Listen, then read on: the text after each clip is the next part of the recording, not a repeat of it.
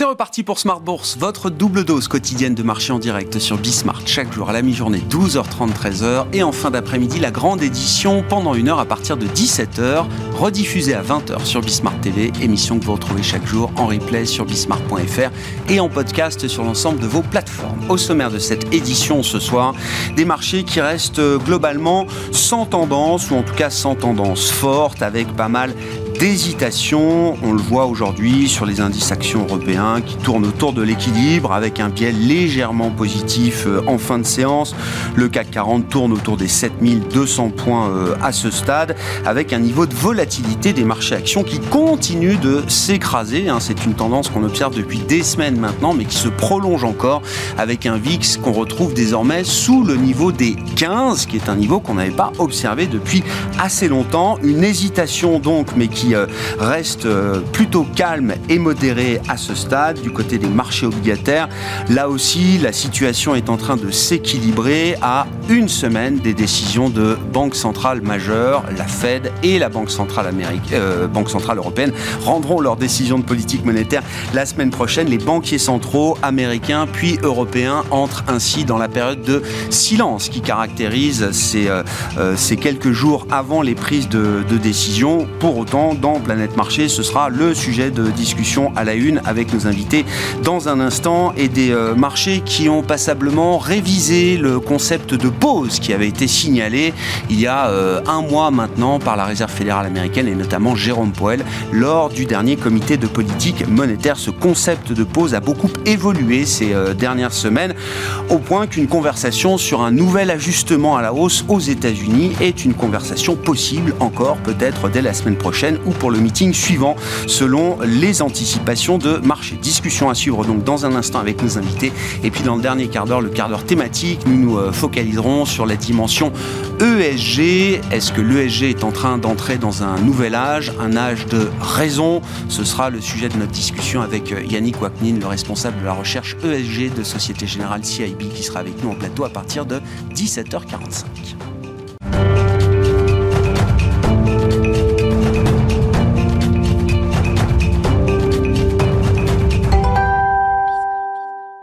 Mais d'abord, les infos clés du jour sur les marchés. Tendance, mon ami, chaque soir à 17h en ouverture d'émission avec vous, Alix Nguyen. Pas vraiment de tendance, peu d'entrain, pas de prise de risque, beaucoup d'hésitation. Voilà ce qui caractérise l'ambiance du moment sur les marchés financiers, sur les marchés actions en Europe notamment. Et oui, à huit jours euh, des décisions du FOMC de la Fed, les incertitudes modèrent l'attrait des marchés actions. Euh, côté Banque centrale, la Banque d'Australie a décidé d'opter euh, ce mardi pour un nouveau tour de vis monétaire d'un quart de point. Elle a par ailleurs prévenu qu'elle pourrait poursuivre sur cette voie pour amener l'inflation à l'objectif. On retient aussi quelques informations de l'enquête de la BCE, dont celle concernant les anticipations d'inflation des consommateurs. Elles ont encore diminué en avril. La prévision d'inflation moyenne des ménages revient à 4,1% à horizon d'un an. Les anticipations d'inflation à trois ans ont également reculé à 2,5%. Et puis du côté des indicateurs statistiques du jour, on notera la stabilité des ventes au détail en zone euro d'un mois sur l'autre en avril. D'après Eurostat, euh, les consommateurs ont réduit leurs dépenses d'alimentation et de carburant et ont augmenté leurs achats pour d'autres produits. Euh, plus exactement, les ventes au détail sont restées euh, au même niveau qu'en mars. Elles ont baissé de 2,6% en glissement annuel. Et puis l'Allemagne connaît une baisse inattendue des commandes à l'industrie pour le mois d'avril. Elles ont baissé de 0,4% sur un mois. Et puis euh, l'actualité qui est marquée également par ces nouvelles secousses dans euh, l'univers crypto et euh, le groupe Binance, plateforme leader sur ce marché des cryptos, qui accuse en 24 heures maintenant des retraits estimés à près de 800 millions de dollars. Oui, l'autorité des marchés financiers américains accuse la plateforme d'échange de crypto-actifs d'avoir dissimulé la, la réalité de ses activités et détourné l'argent de ses clients. La filiale américaine Binance US, de son côté, a enregistré des sorties nettes de 13 millions de dollars. Et puis euh, Coinbase dégringole aussi. Là aussi, euh, la société est visée par la SEC qui annonce poursuivre Coinbase devant euh, un tribunal fédéral à New York. La SEC estime que la société de crypto-monnaie a enfreint les règles américaines sur les valeurs immobilières. À Wall Street, l'action d'Apple est délaissée au lendemain de l'ouverture de la conférence mondiale des développeurs d'Apple, la marque qui a notamment présenté un nouveau casque de réalité augmentée. Autre mouvement important sur les marchés marché, l'action de l'israélienne Mobileye chute après la décision d'Intel de céder 35 millions de titres du groupe. Et puis, reprise de cotation pour la medtech française Biocorp, son titre décolle. Pour rappel, son action avait été suspendue lundi après l'annonce de son rachat par le géant danois Novo Nordisk pour un montant de, 150, de 154 millions d'euros. Alix Nguyen avec nous chaque soir en ouverture d'émission à 17h en direct dans Smart Bourse sur Bismart. Thank you.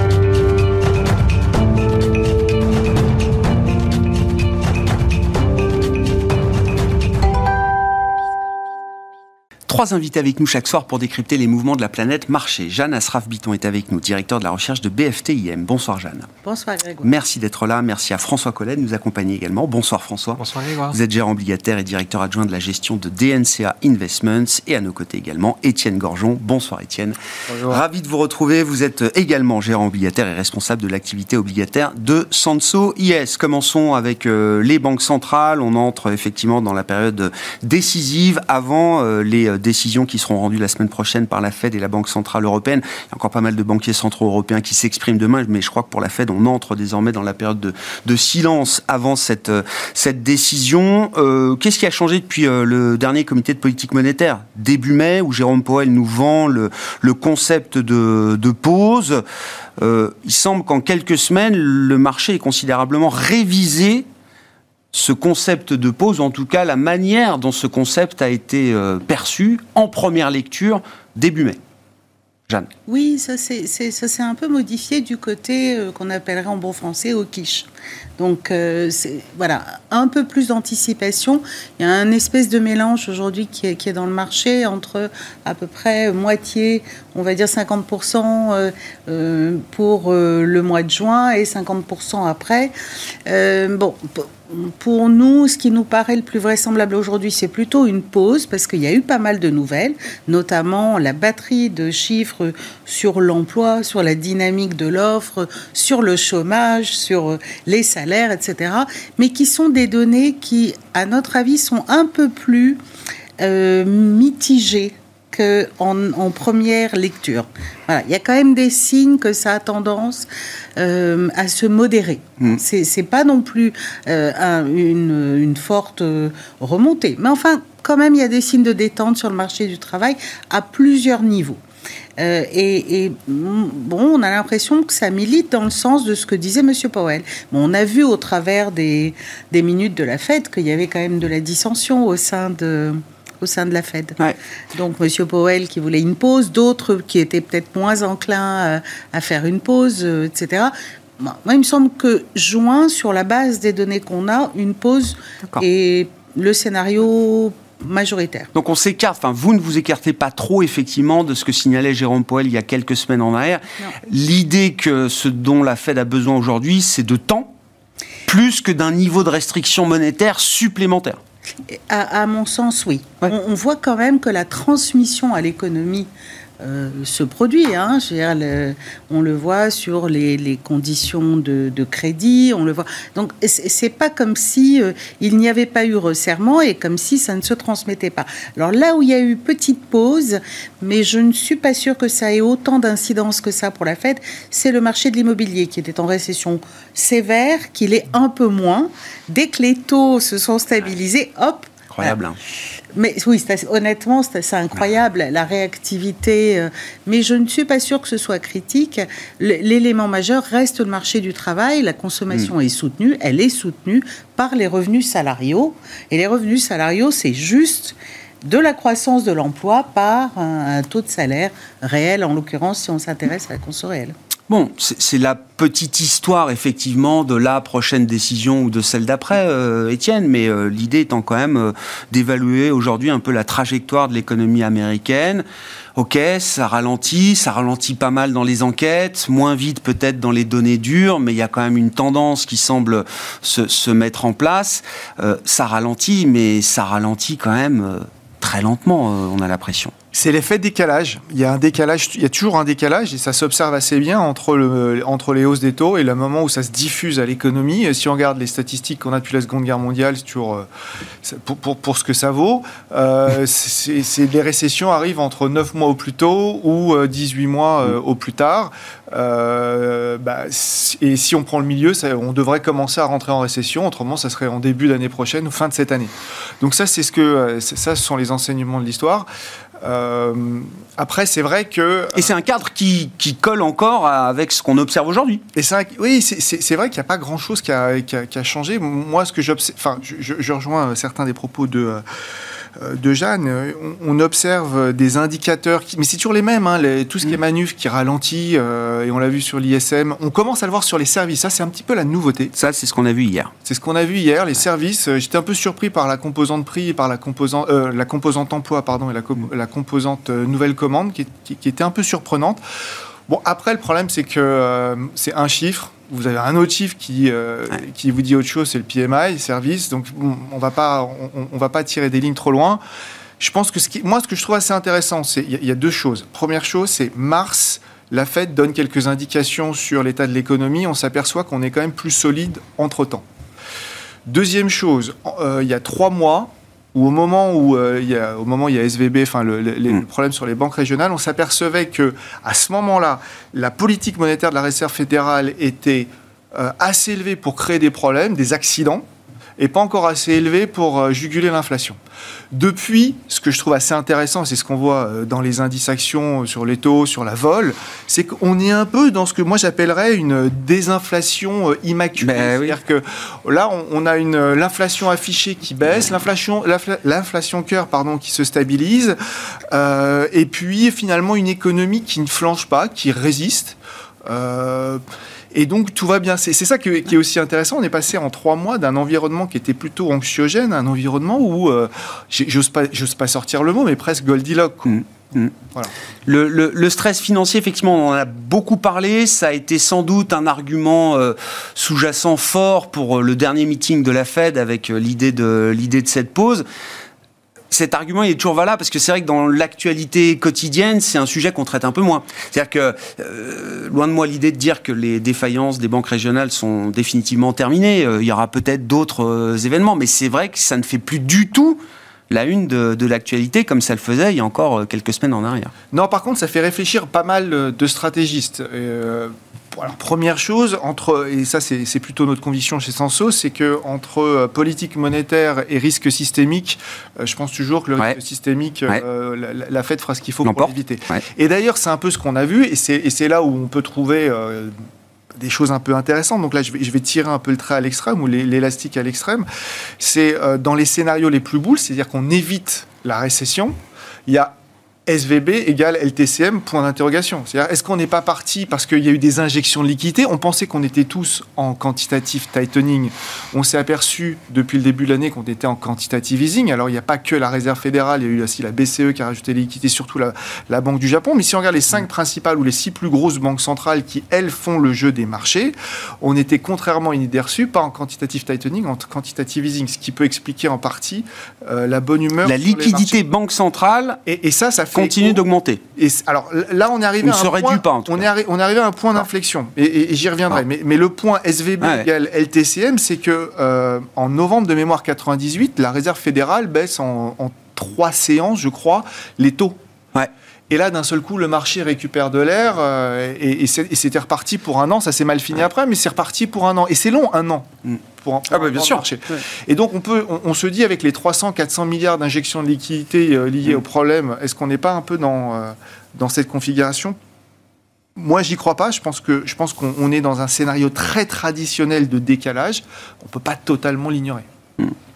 François, votre évaluation, effectivement, alors de la situation de l'économie américaine, de ce qui va former la prochaine décision de la, de la Fed et, et, la trajectoire un peu future de la politique monétaire américaine. Est-ce que le voyage vers cette destination qu'on appelle récession euh, slash soft landing, c'est un voyage qui, qui prend toujours plus de temps? Est-ce que c'est un schéma encore valable aujourd'hui?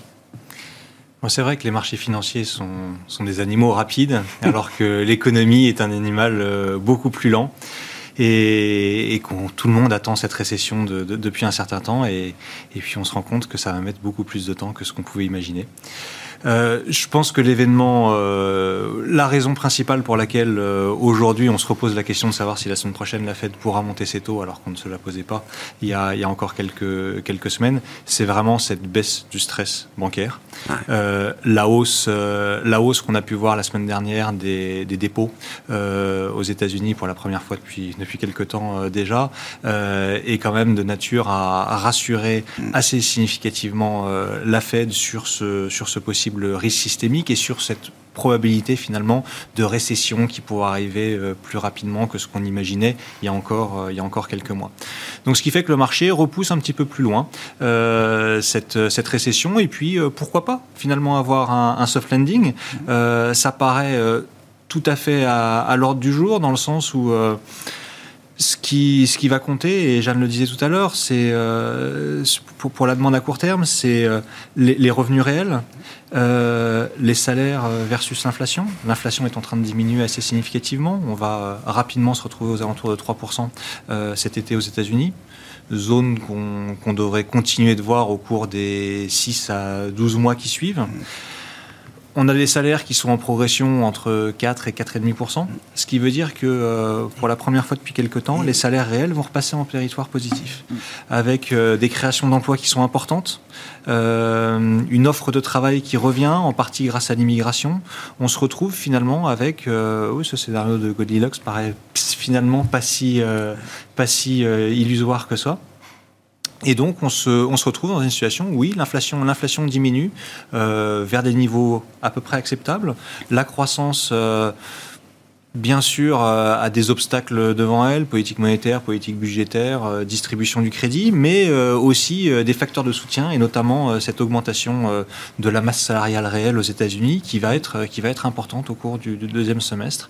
Et donc on peut tout à fait réussir à, à éviter cette récession en, en, 2023. Alors elle finira bien par arriver un jour. Hein, ceux qui prévoient la récession tous les trimestres oui, oui, oui. finiront par avoir raison un, un, jour, mais il est possible que ce soit en 2024, en 2025 euh, et que ce cycle ne soit, ne soit pas encore euh, totalement fini. Et, la perspective d'avoir cette resolvabilisation de la demande, enfin ce, oui, un, gain de pouvoir d'achat, euh, pour, dire la chose, devant nous, avec l'effet des inflationnistes et la hausse des salaires embarqués qui va se, qui va se faire sentir à plein est-ce que oui, ça, légitimise l'idée qu'il faut euh, euh, continuer d'ouvrir la question de futures hausses de taux, peut-être du point de vue de la Fed? Larry Summers, euh, son discours, alors qui est, pas à la Fed déjà, mais qui se prive pas d'alimenter, d'alimenter en conseil tous ceux qui veulent bien l'écouter, dit attention, une pause en juin, pourquoi pas, mais c'est un risque en juillet de devoir faire peut-être non pas 25, mais 50. Bah, je pense qu'il y a le, les paroles et les actes, euh, qui sont vraiment euh, deux choses différentes. Euh, et en l'occurrence, je pense que je suis un petit peu dans le même état d'esprit que, que, Jeanne, c'est-à-dire qu'on anticipe, nous, un, un statu mm. quo lors du, du, prochain meeting de la Fed. pourquoi? Parce que plus de croissance, c'est pas tant un souci pour la Fed que ça, tant que l'inflation est sur la, sur, la bonne trajectoire euh, baissière. Donc il n'y a pas de précipitation à avoir de, la part de la Fed, euh, sachant d'autant plus que ce qu'ils vont chercher aussi, c'est à piloter les anticipations de marché. C'est très important pour eux. Et euh, remonter les taux lors de la réunion du, du, mois de juin, ça pourrait être perçu comme la hausse de trop, et finalement le marché anti, va anticiper que cette récession va arriver, et donc anticiper des baisses de taux plus importantes en fin d'année ou l'année prochaine. Euh, alors que se garder sous le coude la possibilité un statu quo et se garder sous le coup de la possibilité de dire attention, euh, mm. si la désinflation n'est pas suffisamment rapide, on a toujours la possibilité de, de, remonter les taux, ça calmera forcément les ardeurs des, des opérateurs de marché qui mm. cherchent à anticiper euh, des baisses de taux et une récession un petit peu plus, un petit peu plus rapide. Donc je pense que euh, se garder cette hausse de taux, de, de taux sous le coude qui pourrait être indiquée via leurs leur prévisions dans les, dans les dots de, de 2023 me semblerait une stratégie, une stratégie stratégie intéressante de la part de la Fed. On, aura euh, les nouvelles projections, alors que ce soit pour la Fed ou la Banque Centrale Européenne, des, des staffs respectifs des, deux banques centrales, nouvelles projections économiques sur l'horizon de prévision 3 ans. Jeanne, dans l'intervalle, on a eu le déplafonnement de la dette américaine avec un compromis qui porte sur des dépenses budgétaires discrétionnaires, sur des dépenses fiscales également. Est-ce que le compromis, au sens économique du terme, enfin ce qu'il implique, est de nature à modifier la trajectoire de l'économie américaine là sur les euh, prochains mois, trimestres?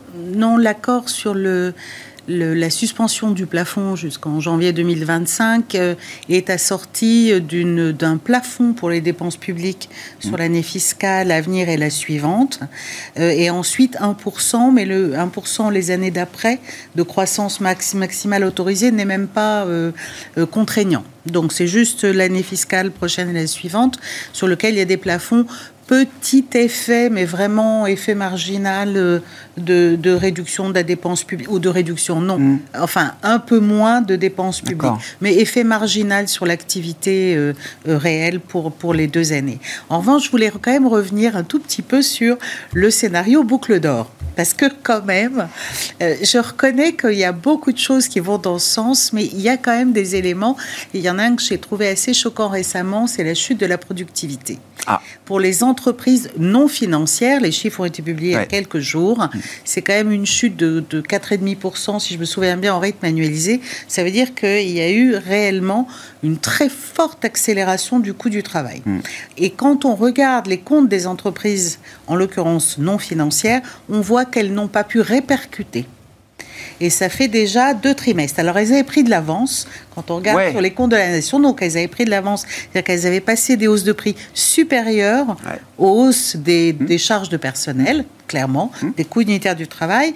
Mais ça fait deux trimestres et le dernier, donc le premier trimestre 2023, elles n'ont pas réussi. Alors, elles ont un matelas, certes, mais on se dit qu'il y a un moment où ça va être un peu compliqué et que du coup, c'est peut-être par là que va venir l'amorce de ralentissement, c'est par le fait que les entreprises vont trouver que le coût unitaire du travail est trop important et comme à chaque fois, bah, elles cessent d'embaucher. Mmh. C'est très caricatural ce que je dis, hein. enfin que l'offre d'emploi se ralentit et que du coup l'ajustement sur le marché du travail est plus rapide. Et, dans un marché du travail où j'allais dire le rapport de force est inversé et peut-être euh, de manière euh, durable, est-ce que c'est un, le type de, de, réaction qu'on peut encore attendre quand même de corporate ah oui, américains Oui, ça reste valable. On, voit déjà, le, on, voit le ralentissement des embauches. On l'a vu là. Hein. On voit le ralentissement des démissions, ce qui est très important. Quand les démissions baissent, c'est pas un ralentissement. Le quit rate a baissé. Hein, le quit rate a baissé, ça veut dire que les gens démissionnent moins facilement. Le, le taux d'embauche a baissé, donc, ça veut dire, bon, on est sur des niveaux très élevés, mais malgré tout, la dynamique, et puis on voit surtout une modération de, des tensions salariales. Hmm. Donc ça, c'est quand même un signal assez fort. Euh, semble-t-il, même dans l'enquête euh, salaire hein, qu'on a vue vendredi, il y avait encore une modération sur les salaires. À part dans la tech, on n'a pas de secteur emblématique euh, qui, euh, génère des licenciements importants euh, aujourd'hui. Ben non, justement, c'est ce que je disais. Il faut que le poids des rémunérations, qui aujourd'hui est très faible, si vous le regardez, c'est amusant, si vous le regardez par rapport au rapporté aux ventes, on est sur des plus bas historiques, mais on remonte on remonte depuis 2-3 trimestres. Alors, c'est des niveaux historiquement très bas, ce qui explique que les entreprises n'ont pas d'incitation hmm. forte à ralentir l'embauche. Mais il y a un moment où c'est susceptible de se... Voilà. C'était juste sur oui, oui, bien sûr. ah bah non, mais il faut quand même. Le chemin vers le soft landing n'est pas un chemin euh, facile, forcément. Hein, on est d'accord. Je rappelle qu'au dernier meeting, euh, Jérôme Powell, euh, après 500 points de base de hausse de taux, s'est engagé personnellement sur l'idée d'un soft landing. Il le dit lui-même, peut-être même d'ailleurs contre l'avis de son staff. À ce stade, pour lui, il y a plus de probabilité de réussir un soft landing que de que d'être dans un scénario de récession ou de hard landing. La question a été posée il y a deux minutes. C'est est-ce que le soft landing suffit pour ramener l'inflation vers les deux. Si ça suffit, tout le monde sera content. Et si elle reste à 3 On verra. Oui. Non, mais c'est une discussion qui s'ouvrira forcément à un moment ou à un autre. Sur la, vos commentaires, vos remarques, bien sûr, Étienne. Sur la question de la liquidité, je veux bien qu'on y revienne. Effectivement, alors ça a été un peu bumpy. Euh, voilà, on a des banques centrales qui sont prêtes à réinjecter tout de suite. On l'a vu, Banque d'Angleterre, euh, euh, Réserve fédérale américaine. Là, il y a quand même l'idée qu'on va éponger pas mal de liquidités d'un coup au cours de l'été. il y a pas mal de phénomènes qui vont se conjuguer en Europe, aux États-Unis si je reprends l'histoire du plafond de la dette, une des conséquences très directes, c'est que le Trésor qui est bloqué depuis le mois de janvier va réémettre, euh, mais c'est même pas massivement, va rattraper tout le retard des derniers mois en matière d'émissions, notamment pour reconstituer alors ce, ce Treasury General ce compte courant du Trésor auprès de la Réserve fédérale américaine. C'est un peu technique, mais c'est quand même un choc de liquidité pour le coup qui va être négatif là. Alors, ouais, il y a plusieurs choses. C'est-à-dire que, encore une fois, si on mesure la liquidité globalement, euh, sur les principales banques centrales. Là, on est, d'après euh, mes chiffres, on est autour de zéro. Donc on va commencer à passer en, on va, on va commencer à passer en dessous. Donc liquidité supplémentaire, nouvelle liquidité injectée. Il n'y a pas de stimulus. Ça d'accord. Ok. Et, et, au passage, ce qui est assez enfin ce que je trouve assez intéressant, euh, c'est que la Réserve fédérale et la Banque centrale européenne euh, travaillent de plus en plus de la même manière. Alors la Banque centrale européenne a plein d'outils, mais elle augmente ses taux et elle utilise tous ses fonds au cas où il faille mmh. euh, aider les BTPS ou les OAT, enfin les bonos que vous voulez. Et la Réserve fédérale, finalement, bah, elle a la FHLB euh, pour aider le système bancaire et injecter des liquidités. C'est des outils différents, c'est des structures différentes, mais on s'aperçoit à la fin que ça fait des montants assez importants et que ce qu'on retire en liquidité en augmentant les taux, on le réinjecte d'une autre manière. Euh, après, et donc il faut vraiment prendre tout en compte. Après, le TGA, c'est compliqué parce que oui, normalement, il y a donc le compte courant du Trésor auprès de la Fed. courant, donc la Fed qui a été ramené à zéro, hein, pour dire les choses. Vous, euh, vous et moi, on a un ben compte et elle la Réserve fédérale a un compte. Euh, le, Trésor, pardon, américain a un compte qui est à, la à, la, Banque fédérale de, à la Réserve fédérale de New York. Bref. Ce compte, en moyenne, il est autour de 200 milliards. C'est pour payer les besoins en fonds de roulement. Euh, enfin, c'est pour le besoin en fonds de roulement assez simple normalement, vu les décalages et tout ce qu'ils ont à décaisser rapidement, ils devraient monter entre 800 et 1000 milliards. Euh, ça fait beaucoup de liquidité que vous retirez. Donc c'est beaucoup de, duration quelque part que vous retirez et qui, va créer, euh, qui devrait créer quelques tensions. Euh, là où il y a quand même un gros point d'interrogation, c'est que cet argent que vous allez retirer, ça peut, ça, peut être contrebalancé par ce qui va se passer sur les fonds monétaires. Donc ce que je veux dire par là, c'est que oui, logiquement, optiquement, peut-être ça aura un impact, mais on n'en est pas totalement sûr. C'est peut-être simplement de l'argent qui va bouger d'un compte à un autre. Donc il va falloir voir un peu euh, comment ça se passe. Mmh. Ce qui est plus intéressant, c'est qu'effectivement, s'il n'y a pas d'autres injections de liquidité euh, par des canaux différents, type FHLB ou autres, alors normalement, euh, avec les rachats d'actifs qui sont planifiés entre les, principales banques centrales Fed et, BCE en tête, on est quand même censé commencer à retirer. Là, ça doit baisser. Voilà, Donc c'est ça qui va, ça qui va être intéressant. Mmh normalement, l'été devrait être un tout petit peu moins enthousiaste. Qu'est-ce que ça veut dire intéressant euh ça, veut dire que, ça, veut dire que quand vous regardez des journées où vous vous dites non, c'est pas possible qu'aujourd'hui ça prenne un et demi et que ça prend un et demi, donc là vous sentez quand même qu'il y a un enthousiasme fort. Sur le marché action Oui, le marché action. Euh, et, pour moi, ça c'est vraiment lié à des effets de liquidité, effets de débordement. Enfin, ça c'est des choses qu'on connaît assez bien. Euh, logiquement, on devrait, on devrait rentrer dans des périodes où ça serait plutôt l'inverse. Hmm. Est-ce que ça va perdre 5-10% comme l'ont euh, estimé certaines stratégies J'en suis pas sûr par contre. D'accord. Il faut attendre, le, faut attendre le, faut attendre que les chiffres macro commencent à vraiment décélérer, je pense. Comment vous, appréhendez cette question de la liquidité? C'est un gros choc qui arrive, le marché en a conscience, euh, euh, le marché obligataire est prêt à ça, le marché action le regarde un peu moins? Bon, le marché obligataire m'a l'air assez bien préparé pour ça. Euh, si on regarde cette histoire de, TGA aux États-Unis, bon, faut quand même voir plutôt le bon côté des choses. Hein. Euh, l'autre possibilité, c'est qu'il n'y ait pas d'accord sur le debt ceiling. Euh, effectivement, il n'y aurait pas eu de retrait de liquidité de la part du Trésor américain, mais je pense que ça aurait quand même été moins bien vécu. donc, non, je pense que le marché, le marché est bien préparé à ça sur le marché obligataire. Néanmoins, moi, ce qui me choque, c'est effectivement cette divergence entre la volatilité qu'on va pouvoir voir sur le marché obligataire et la volatilité sur le marché action.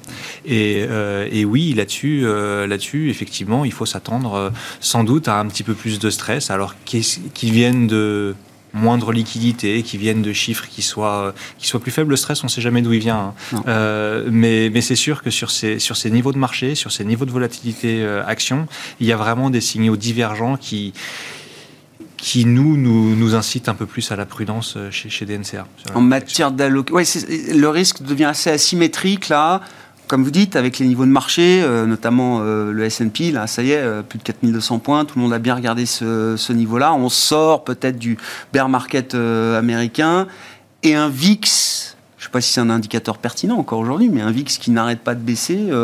On, on, arrive dans une zone de complaisance aujourd'hui de ce point de vue-là? Il semblerait, oui, effectivement, avec. Euh, on, pourra, on, pourra, en parler un petit peu plus en détail de la, de la, dispersion qu'il peut y avoir au sein des indices, mais euh, qui, fait, qui, nous fait penser, nous, que euh, sur des gestions passives, donc sur de la gestion indicielle mm. classique, on a un tel poids qui a été pris par, mm. par peu de valeurs qu'on se retrouve avec des risques de concentration qui sont importants. Et, et, sans doute que la, la, volatilité, le VIX, qui est finalement censé représenter euh, le risque que l'on prend sur ces gestions euh, indicielles euh, nous semble sous-estimé aujourd'hui, eu égard à la concentration très importante que l'on a sur, sur ces indices actions. Allons-y quand même sur cette question de la, concentration, de, de, la performance effectivement au sein des indices. C'est une poignée de valeurs ici et là qui, qui fait la performance dans sa quasi-totalité sur le marché américain. C'est forcément vu comme un signe de, de fragilité certains me disent, euh, ben, c'est aussi le signe que le rallye, euh, il y a de la place pour que la participation au rallye euh, s'élargisse considérablement. Oui, alors moi, à chaque fois qu'on a vu ce, type de configuration, c'est plutôt des configurations de fin qui arrivent en fin de, en fin de cycle. et donc, et donc il y a plus de chances de voir euh, un dégonflement de, certaines, de certaines euh, capitalisations qui ont énormément profité de, des six derniers mois que euh, un, finalement une, une, vague, une vague qui suit sur les, les, small et mid cap par exemple qui, mm. sont, qui sont excessivement en retard. Donc dans, dans, les deux cas, j'aurais tendance à dire la conclusion pour moi est, est la même. Hein, c'est on a sans doute plus de potentiel et moins de risques sur les small et sur les mid que sur les large cap de la tech américaine. Ouais, je comprends. Sur la situation de marché, euh, Jeanne, effectivement, comment vous regardez ce phénomène de concentration et en même temps d'écart C'est-à-dire qu'il y a euh, le, S&P, le Nasdaq, et puis face à ça, il y a le marché euh, chinois, l'indice de Hong Kong, voilà, qui sont très très divergents. Il y a les large cap, les small cap.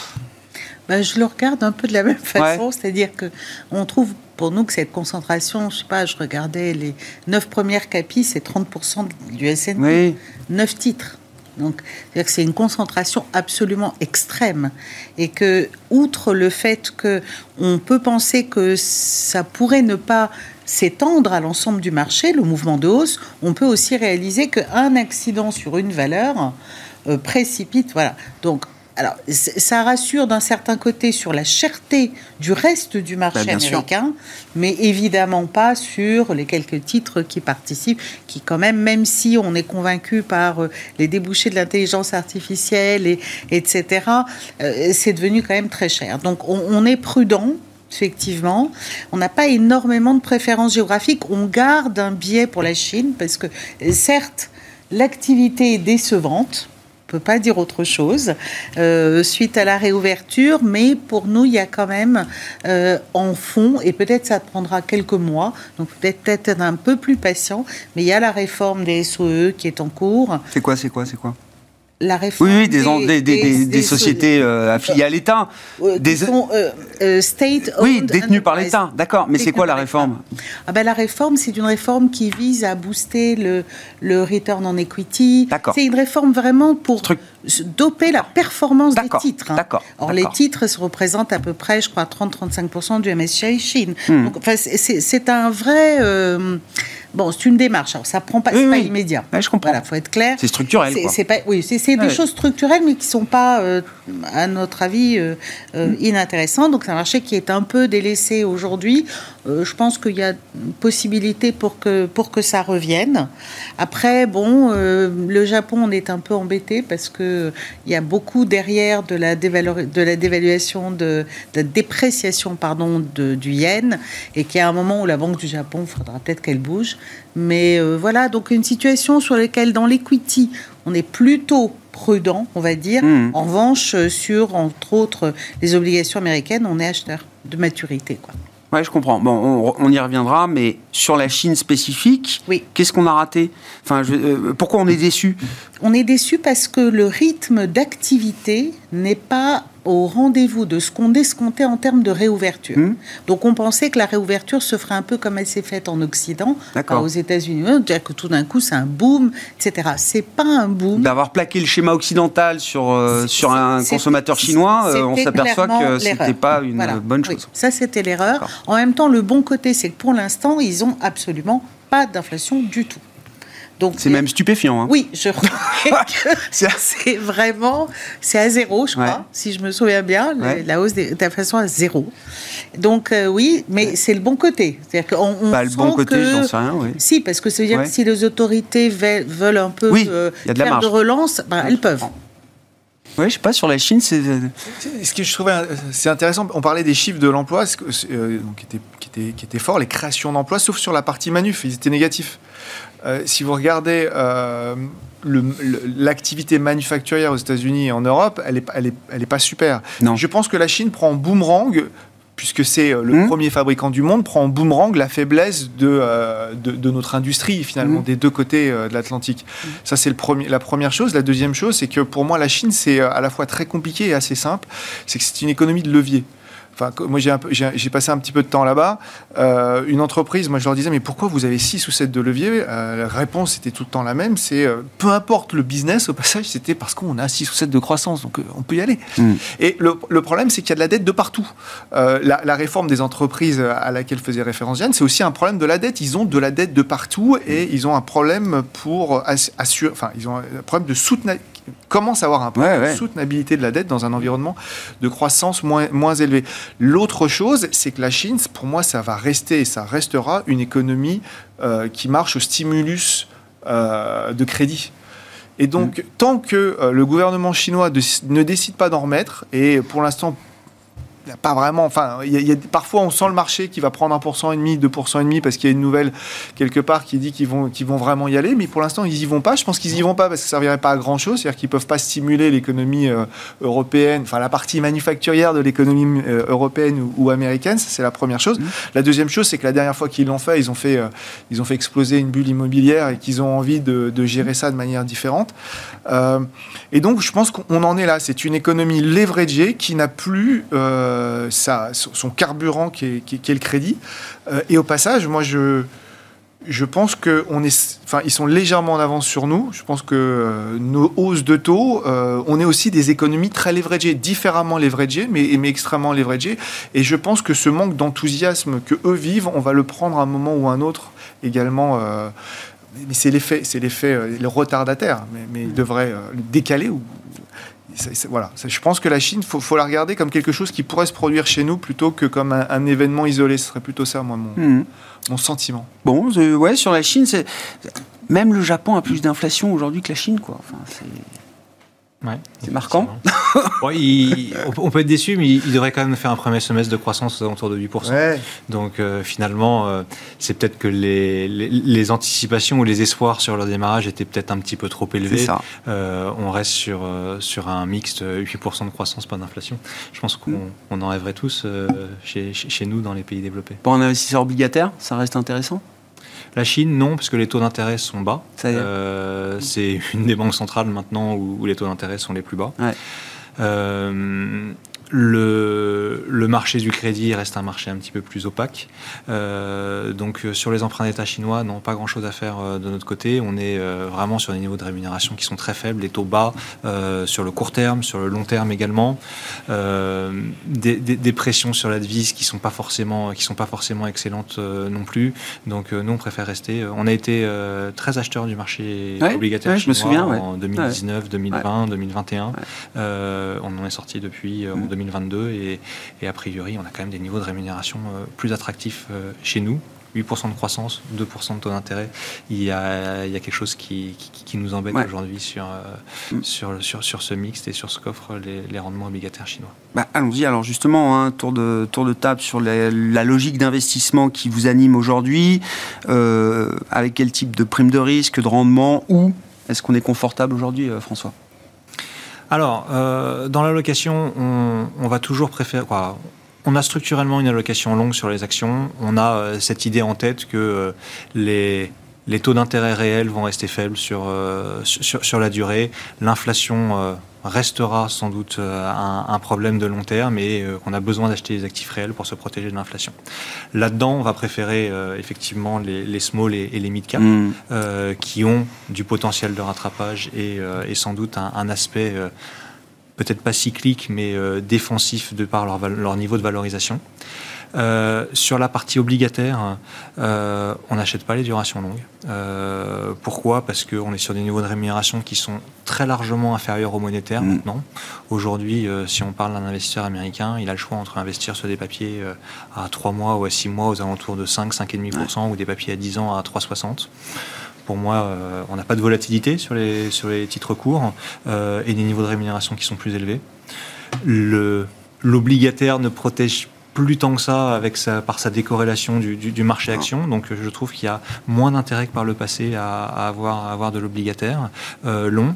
On aime bien par contre sur, sur, sur l'obligataire et pas mal de, de, devises émergentes. Alors pas la Chine, euh, j'en ai parlé, mmh. mais, mais, des devises euh, des pays de l'Est de l'Europe, de euh, des devises d'Amérique du Sud, euh, que ce soit en termes de taux ou en termes de, ou en termes de, de devises.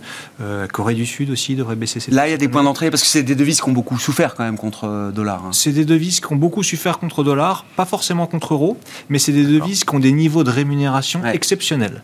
Euh, forêt hongrois, c'est 15% de rémunération, le réal brésilien, quasiment 14% de rémunération. Mmh. Donc on est. Il faudrait que la devise. Euh, se, se déprécie de 15% ouais, pour qu'on commence à perdre de l'argent. Ouais, ouais, Donc on a, un, on a un matelas de protection qui est, qui, qui, est assez confortable, qui est assez confortable devant nous. Et euh, sur, certains, sur certains marchés, euh, comme la Corée, comme le Brésil, il y a de la place pour que les banques centrales baissent leurs taux. Donc là, on a de la place pour aller chercher un petit peu de, de titres obligataires euh, mmh. long terme. Jeanne, pour reprendre la logique d'investissement avec vous, donc euh, oui, le marché obligataire américain, ça vous intéresse? Ça nous intéresse, oui. Dans quelle idée, avec... dans quelle logique? Ben, Ça nous intéresse parce que pour nous, on est dans un scénario dans lequel fin d'année on serait en récession et qu'on voit les taux longs rebaisser. Hein. Donc on a à la fois le. Donc c'est la protection récession qui vous intéresse dans la partie longue de la courbe américaine. Absolument. D'accord. Oui, puisqu'on a à la fois le portage et puis le, le, la baisse des taux qu'on qu peut engranger. Mmh. Oui, et surtout dans un environnement où on pense que si effectivement le, le, le soft landing, la récession se matérialise, alors les marchés d'actions vont être euh, il va y avoir une, comment dirais-je, un arbitrage. Hein, les actions vont être touchées. Mmh. Donc là, c'est vrai que ça nous intéresse sur. Il y a beaucoup à gagner en Mais performance sur des taux longs américains dans le cadre d'une bah, récession qui s'annonce hein. quand même modérée. On ne parle pas d'un bah. crash à la, à la 2007-2009 euh, en termes de contraction d'activité. Non, mais si ça permet à la Fed de rebaisser ses taux suffisamment ça, ça, donne quand même de, de la matière. Il y a quand même oui. à gagner là-dessus. Alors. Oui, à notre avis, oui. Ouais, ouais. Donc, euh, on a envie de remettre un peu de duration. C'est des biais, hein, c'est pas des... mmh. on ne jette pas dessus, mais enfin, oui. Alors qu'on était plutôt défensif avant, dans l'idée que ça allait se tendre. Donc là, on passe sur ouais. euh, voilà, un changement. Oui, c'est plutôt une inflexion. je comprends. Euh, sur l'Europe, c'est un peu plus compliqué de notre point de vue, on y voit encore moins clair. Mm. On va dire que sur les États-Unis, en termes de scénario éco, on n'en a pas beaucoup débattu, mais c'est quand même un scénario. Ouais. Plus lisible Je, Vraiment compliqué sur, euh, sur l'eurozone. Oui, c'est ça. Ouais. Parce que, euh, on va dire que l'inflexion ou l'inflexion sur l'inflation n'est pas derrière nous, quoi. Non. Madame Lagarde le répète tout le ouais. temps, mais bon, enfin, c'est un, ouais. constat. Mais ça veut dire que c'est une idée. Elle, elle, va être obligée de continuer à remonter les taux, quoi. Et même quand on fera un peu le, le, le bilan de cette phase euh, d'inflation excessive, euh, quand on comparera Europe et États-Unis, on risque de se retrouver avec euh, en Europe un phénomène d'inflation ou de désinflation qui aura pris beaucoup plus de temps. Ben on, a, on, a, démarré en retard sur le, la lutte contre l'inflation. Oui. Donc le, le, retard se. Voilà. Et puis, euh, on ne le voit pas toujours, mais il y a quand même des signes comme quoi ça ralentit, en particulier la récession industrielle. Oui, on a vu l'Allemagne, deux trimestres de contraction. Bon. Bah, non, mais même quand vous regardez les services qui Oui, oui, ah caracolent, bah oui. mais oui, mais vous, ils caracolent, mais si vous regardez les services hors tourisme, ça bouge pas, hein, c'est. Bah oui, mais pourquoi on regarderait les services hors tourisme? Ah, Parce que Bah, ça montre que C'est pas- 10% de nos Non, économies, le Ça veut dire que c'est pas euh, l'ensemble des services. Oui. qui sont- Ah, c'est important quand même. Bah oui, mais bon. On peut privilégier le tourisme sur les marchés d'action, mais en termes de dynamique économique, c'est pas. Étienne, Sur- bah, nous, on pense que la probabilité d'un décalage de politique monétaire sur l'économie, donc d'un- d'une Ah. récession, euh, est toujours d'actualité. Simplement, on ne sait pas quand. euh, et donc, on essaye de trouver des options gratuites. Donc, les options gratuites, on n'en trouve pas beaucoup, mais on aime bien aussi la duration courte, nous, aux États-Unis. On se dit que si ça devait euh, être plus compliqué, des positions de steepener, donc on se met plutôt long sur la courbe, sur la partie courte. On aime bien aussi d'autres options qui sont pas très chères, comme. alors, c'est plutôt des stratégies. être long Allemagne, short, short Italie, on se dit pour l'instant ça paye pas, mais si ça devait être plus compliqué, c'est des stratégies qui historiquement peuvent, euh, peuvent atténuer la vol. On n'aime pas trop les. On, trouve que le marché est un peu ennuyeux et surtout sur le marché obligataire emprunt d'État et surtout il y a beaucoup de claques à prendre. Si vous regardez la volatilité, c'est vous avez un rendement qui est ok, mais pas extraordinaire, mais une vol Mm. euh, qui est spectaculaire. Donc euh, c'est plutôt des stratégies et, euh, et pas trop trop chargées en termes de poids. Et pour finir, on trouve qu'une autre option gratuite ou pas très chère, c'est crédit à un an, un an et demi sur l'Europe. On arrive à faire du 5 sur des belles boîtes. Euh, en attendant de voir un peu plus, euh, Mm. en, en attendant de voir ce qui se passe. Le problème, le problème auquel on fait face, c'est que s'il n'y a pas de récession, on n'a jamais assez de risques. Et euh, s'il y a une récession, même si on a pris euh, Ouais. beaucoup de- de- on d'options, sera on, pas protégé à 100%. on sera jamais, on Ouais. sera jamais assez protégé. Ouais. Donc on essaye de trouver des chemins entre les deux. Ouais, compliqué de gérer ces deux scénarios. euh, Ils sont pas totalement opposés, mais quand même, c'est vrai que Et on est dans des en termes de conséquences de marché, c'est pas, c'est pas, c'est pas facile. Et environnement de rupture, c'est exactement Ouais. ce qui peut se passer l'un ou l'autre. Merci beaucoup d'avoir euh, éclairé la situation du moment sur les marchés à une euh, semaine des décisions de Banque Centrale, Fed et BCE. Jeanne Asraf-Biton, BFTIM, François Collet, DNCA Investments et Étienne Gorgeau, Sansoya, c'était nos invités en plateau.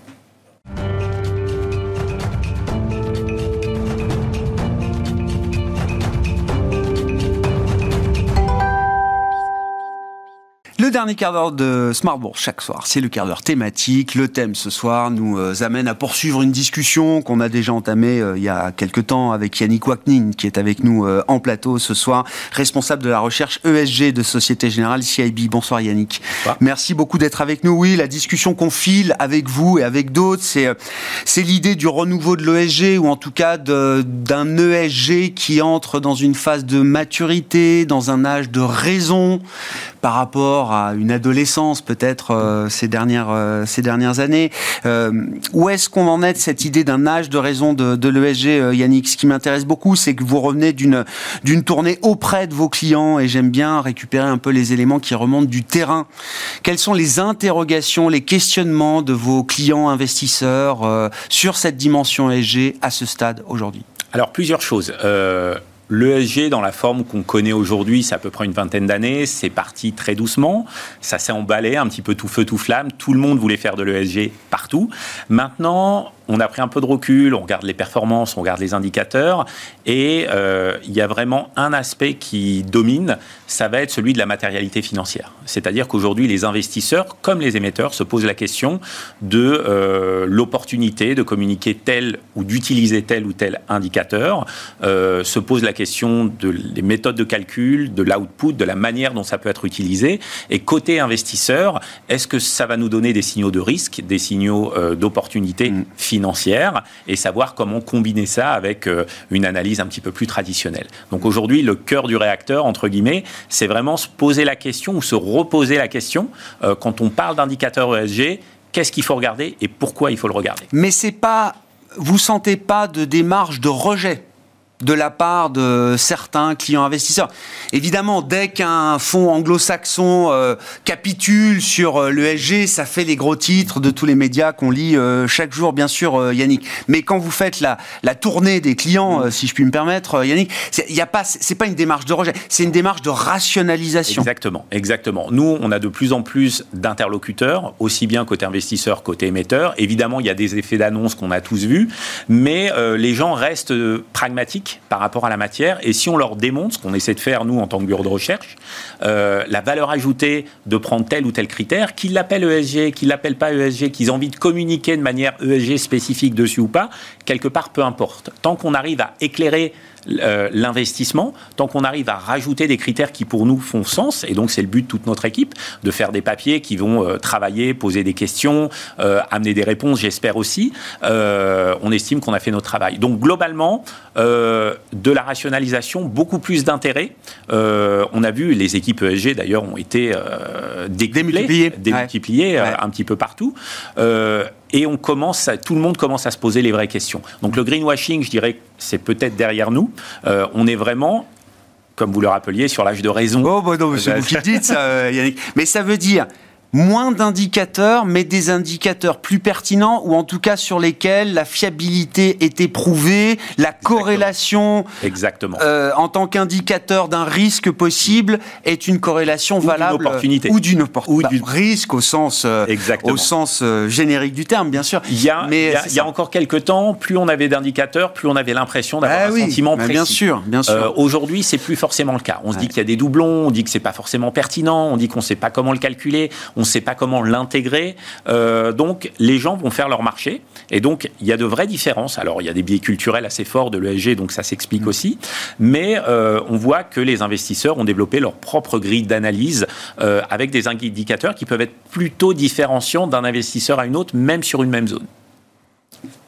Donc, Justement, effectivement, enfin, de quel type d'indicateurs on parle aujourd'hui? Quels sont ceux dans le marché qui ont le plus de, qui, qui reçoivent le plus d'intérêt, euh, euh, sur lesquels on a effectivement le plus de, de, de fiabilité euh, aujourd'hui, ex post hein, notamment? Alors, il y a, y a deux grandes familles. Il y a la famille thématique euh, voilà, on a beaucoup parlé de la biodiversité, COP15, etc. Il y a des sujets euh, à nouveau récurrents, la part verte euh, du revenu des entreprises, la réglementation aussi. Donc tout ça, c'est des choses qui tournent, on va dire, en fond.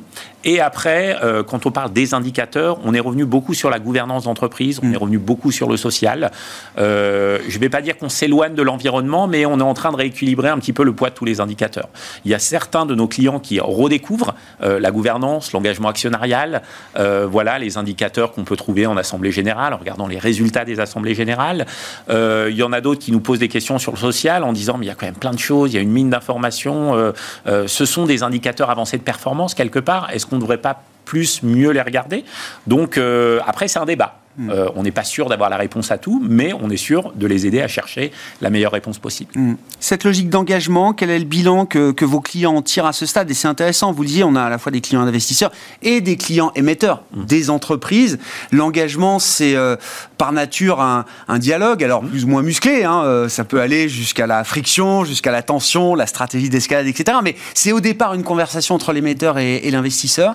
Il y, a un bilan à tirer déjà de cette cette méthode d'engagement et de ces méthodes d'engagement qui, le euh, premier bilan, c'est déjà le résultat. C'est-à-dire que je fais de l'engagement, euh, je viens avec mes questions, je fais un suivi auprès de l'émetteur année après année, et je commence à avoir un peu de traçabilité, un peu d'informations spécifiques euh, que je peux utiliser euh, en tant qu'investisseur et qui me donnent un petit peu la guidance de ce que va faire l'entreprise. Mmh. Et donc, tout le monde se plaint de l'inertie de l'ESG sous certains aspects. Quand on va faire de l'engagement, quand on va poser de manière récurrente les mêmes questions aux entreprises et qu'elles nous parlent de leur stratégie, de leur business sur les 2, 3, 5, 10 prochaines années, avec des points d'étape, avec des indicateurs quantifiés, on arrive à collecter de l'information qu'on peut appeler un peu spécifique. Et donc, il y a eu beaucoup de renforcement des équipes euh, qui font de l'engagement euh, au sein des asset managers, et notamment en Europe continentale, euh, pour se dire, on va continuer à travailler de manière un petit peu plus systématique, quantitative, on va continuer à travailler sur du thématique, mais peut-être une partie de notre valeur ajoutée va dépendre aussi de cet échange un peu plus quali avec les émetteurs. Donc, on nous demande de plus en plus, on veut rencontrer les émetteurs, on veut discuter avec eux, avec les professionnels et spécialistes. voilà, ça peut être de l'innovation, ça peut être RH, ça peut être tout plein de choses. et on voit qu'il y a vraiment un appétit fort euh, pour ce type euh, bah, d'engagement. Comment c'est reçu du côté des, émetteurs? Est-ce que ils y voient une opportunité euh, également? Est-ce qu'ils sont demandeurs aussi de ce dialogue parfois? Alors, on a tous les cas de figure. Euh, ils sont demandeurs à condition de bien comprendre la finalité. Euh, c'est-à-dire qu'aujourd'hui, on peut arriver avec une grande liste de questions. Si je ne sais pas pourquoi on me la pose et comment est-ce que ça va être utilisé, c'est un peu compliqué des fois côté émetteur. Mais à partir du moment où tout est clair, euh, on sait exactement euh, pourquoi on nous demande telle information. ah bah les émetteurs jouent le jeu et puis communiquent. De toutes les façons, il y a une prime à la communication ESG, on va pas se mentir. Et donc plus on va au devant des investisseurs, bah, potentiellement mieux on risque d'être, si ce n'est investi, au moins positionné dans les grilles d'analyse des et des autres. Mmh. Qu'est-ce qui vous fait dire, euh, dans les anecdotes, à valeur d'exemple, hein, qu'est-ce qui soutient l'idée que l'ESG devient une dimension euh, vraiment structurelle chez les investisseurs euh, aujourd'hui, dans, bah, dans l'organisation même des sociétés d'investissement et des sociétés de gestion? Est-ce qu'il y a des choses qui bougent au sein des comités de, de, décision, dans le, le, processus des prises de décision d'investissement? Alors, première chose, le track record. C'est-à-dire qu'aujourd'hui, il y avait beaucoup de backtesting, ou avant, il y avait beaucoup de backtesting quand on parlait de méthodologie ou de stratégie d'investissement ESG. Aujourd'hui, on est capable de démontrer sur 5, 10, 15 ans des fois euh, que ça a créé de la valeur. Et donc, tout le monde se tait, tout le monde respecte, tout le monde regarde, tout le monde questionne euh, et commence à regarder ces critères. On voit aussi le niveau d'éducation moyen je vais l'appeler comme ça. Euh, il y a eu un certain nombre de certifications qui ont vu le jour euh, au niveau européen, type le CESGA, au niveau du CFA ESG, etc., un petit peu plus anglo-saxon. Et on voit que de plus en plus de professionnels passent ces qualifications et deviennent de plus en plus pertinents sur ces aspects. Et mm. donc, ça oblige à tout le monde, quelque part, à élever le niveau, aussi bien les investisseurs, euh, aussi bien les analystes mainstream, qui il n'y a plus vraiment de frontières aujourd'hui, hein, quand on parle de matérialité financière, des enjeux ESG, aussi bien le top management des sociétés de gestion, et bien évidemment les émetteurs, qui aussi ont, euh, euh, font croître leurs équipes, justement, pour répondre à toutes ces nouvelles mm. demandes.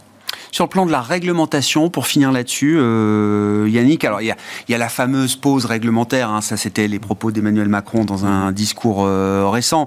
Quand on suit un peu ce qui se passe du point de vue de la réglementation européenne sur ces questions de comptabilité extra-financière, mmh. il y a eu toute la partie de régulation pour les, investisseurs, les sociétés de gestion, SFDR.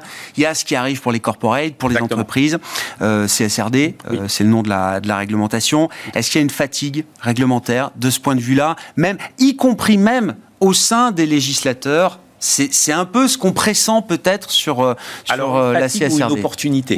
Dans le sens où euh, les sociétés s'y sont mises contraintes et forcées, on va dire comme ça. Et donc maintenant, elles ont l'information disponible et aujourd'hui, ça leur permet d'être différenciants sur des marchés globaux. C'est-à-dire qu'aujourd'hui, un investisseur, il va regarder une société française, une société allemande, une société d'Amérique du Nord, etc. Il va vouloir les comparer et il y aura sans doute une prime à celle qui sera la plus transparente par rapport à tous ces enjeux. Donc, vu un peu comme une faiblesse dans un premier temps, à savoir être, euh, je vais mettre beaucoup de guillemets, assommé par la réglementation. Oui, bien sûr. c'est un coup, c'est un coup, bien sûr. C'est un coup, mais ça devient une opportunité parce qu'on arrive justement à se différencier par rapport à ses petits concurrents. Maintenant, le vrai débat, c'est il y a de la réglementation en Europe, il y a de la réglementation en Amérique du Nord. Euh, qu'est-ce qui va faire foi quelque part dans les communications financières? Euh, On y arrivera bon an, mal an. Ça prendra peut-être un petit peu de temps, mais il y aura sans doute une harmonisation sur euh, euh, une grosse partie justement de tous ces indicateurs. Et c'est ce qui est anticipé par le marché. Nous, ce qu'on a l'habitude de dire en tant qu'analyste ESG, dans un monde idéal, on n'a pas de travail, puisque l'analyse couvre tous les aspects, les intègre, les quantifie, les anticipe. Et donc, euh, tout va pour le mieux.